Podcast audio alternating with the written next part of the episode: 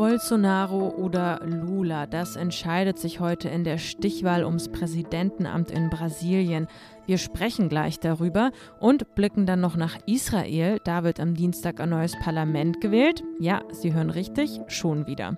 Guten Morgen an diesem Sonntag, dem 30. Oktober. Mein Name ist Erika Zinger und bevor es an die Gespräche geht, erstmal die Nachrichten. Ich bin Matthias Peer. Guten Morgen. Russland hat das Abkommen über die Ausfuhr von Getreide aus der Ukraine aufgekündigt. Die Entscheidung sorgt für Kritik. US-Präsident Joe Biden bezeichnet die geplante Getreideblockade als empörend. Russland verschärft damit laut Biden den Hunger auf der Welt. Der ukrainische Präsident Volodymyr Zelensky fordert als Reaktion den Ausschluss Russlands aus der Staatengruppe G20. Die Regierung in Moskau begründet ihren Ausstieg aus der Vereinbarung mit Drohnenangriffen auf die russische Schwarzmeerflotte.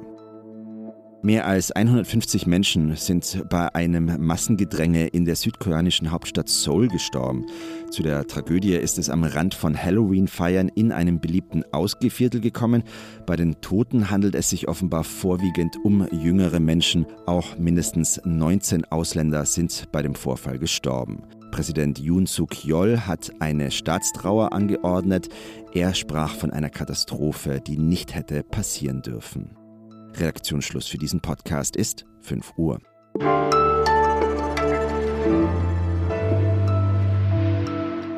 Brasilien, ein Land, das gesellschaftlich tief gespalten ist. Vier Jahre Amtszeit von Jair Bolsonaro haben die Gesellschaft polarisiert und Desinformationen und Falschnachrichten taten ihr Übriges. An diesem Sonntag geht Bolsonaro in die Stichwahl. Sein Gegner ist der linksgerichtete Lula. Könnte es jetzt also in Brasilien tatsächlich einen Machtwechsel geben oder bleibt alles beim Alten? Meine Kollegin Azadeh Peschman kennen Sie als Was Jetzt Host und sie ist aktuell für uns vor Ort in Brasilien. Mit ihr spreche ich jetzt. Hi Azadeh. Hallo Erika. Das Katapult-Magazin, das hat vor einigen Tagen getwittert und das fand ich ganz charmant. Der Regenwald würde wohl Lula wählen. Im Wahlkampf hat ja der Amazonas kaum eine Rolle gespielt. Mich würde jetzt mal interessieren, warum das so war und was die Wahl des jeweiligen Kandidaten für den Klimaschutz bedeuten würde. Ja, das ist total interessant. Man könnte denken, dass das eigentlich das Top-Thema hätte sein müssen in diesem Wahlkampf und das war es aber nicht, weil einfach andere Themen viel, viel dominanter waren. Also zum einen natürlich die über 33 Millionen BrasilianerInnen, die an Hunger leiden. Das ist eine ziemlich große Zahl und dementsprechend hat das auf jeden Fall den Wahlkampf dominiert. Und dann natürlich auch, wer von beiden ist jetzt korrupter? Und interessanterweise gab es aber jetzt am Donnerstag eine Pressekonferenz von Marina da Silva, die war ja früher auch mal Umweltministerin und diese Pressekonferenz hat sich nur an ausländische PressevertreterInnen gerichtet. Und da ging es wirklich nur um die klimapolitischen Ziele und um die klimapolitischen Vorhaben.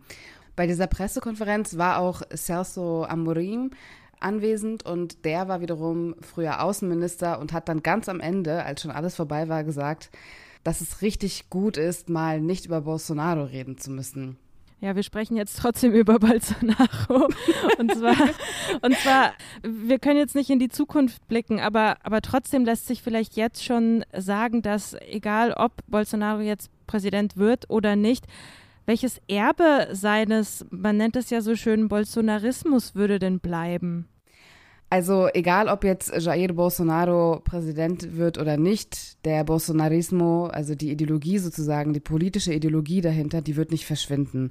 Das heißt, selbst wenn Bolsonaro kein Präsident wird, wird man immer noch diesen Teil der Gesellschaft haben, der wirklich zum Teil auch sehr radikal ist und der wird auch weiterhin sehr, sehr laut sein.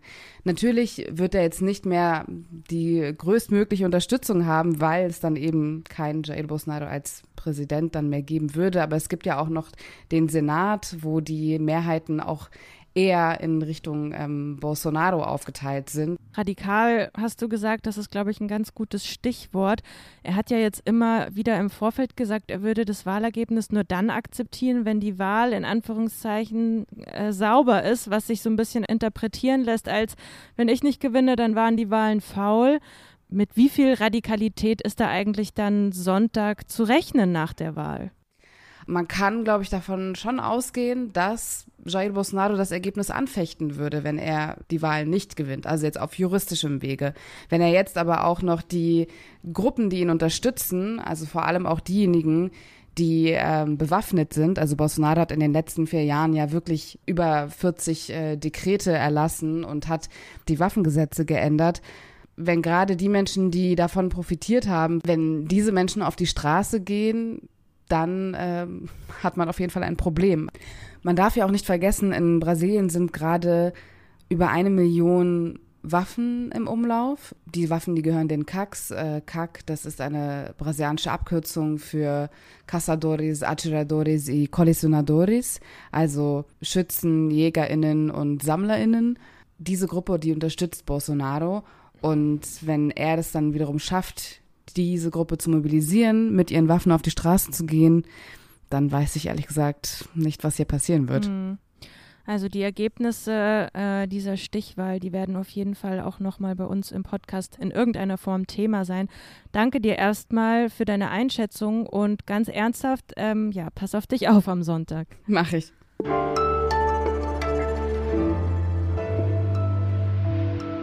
Alles außer Putzen. Manchmal, da schicken Sie uns, liebe treue Hörerinnen und Hörer, Hinweise für spannende Bücher oder, so wie jetzt diese Woche passiert, einen Streaming-Tipp. Jonathan Brunner, der hört nicht nur gerne was jetzt, er ist selbst Dokumentarfilmer und hat, wie unser Team findet, einen ziemlich wichtigen Film gedreht. Border Conversations heißt der und geht zurück ins Jahr 2021. Die Zeit also, als zahlreiche Flüchtlinge versuchten, über Belarus und Polen in die EU zu gelangen. Das Grenzgebiet, das wurde damals abgesperrt und die Frauen, die Männer und die Kinder, die steckten im Niemandsland fest. Border Conversations stellt polnische Aktivistinnen ins Zentrum, die versuchten, humanitäre Hilfe zu leisten, da wo Menschen in existenzieller Not waren. Den Film, den können Sie noch bis heute Abend im Stream gucken. Unbedingt machen. Den Link, den packen wir Ihnen in die Show Notes.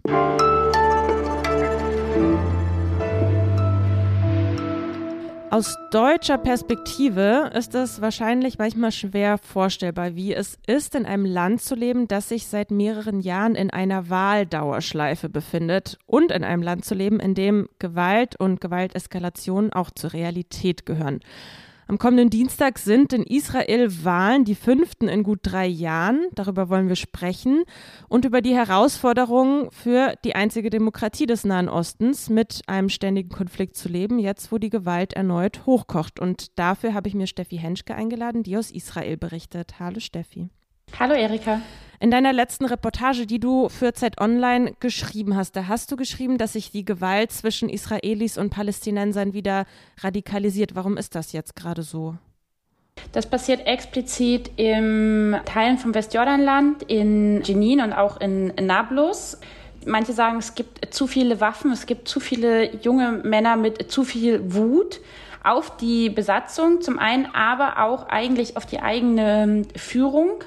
Dem Westjordanland geht es wirtschaftlich extrem schlecht, auch äh, seit der äh, Pandemie. Es gibt unglaublich viel Arbeitslosigkeit. Der zweite Punkt ist aber eben auch, dass der Iran über seinen Proxy, den Islamic Jihad, eine Terrororganisation, die eben im äh, Westjordanland aktiv ist, im Prinzip jetzt eine gute Gelegenheit auch irgendwie sieht, den Konflikt mit, mit Israel im Westjordanland hochkochen ähm, zu lassen. Israel ist politisch eben nicht komplett instabil, aber es ist eben durch diese äh, ständigen Wahlen in einer anhaltenden Krise.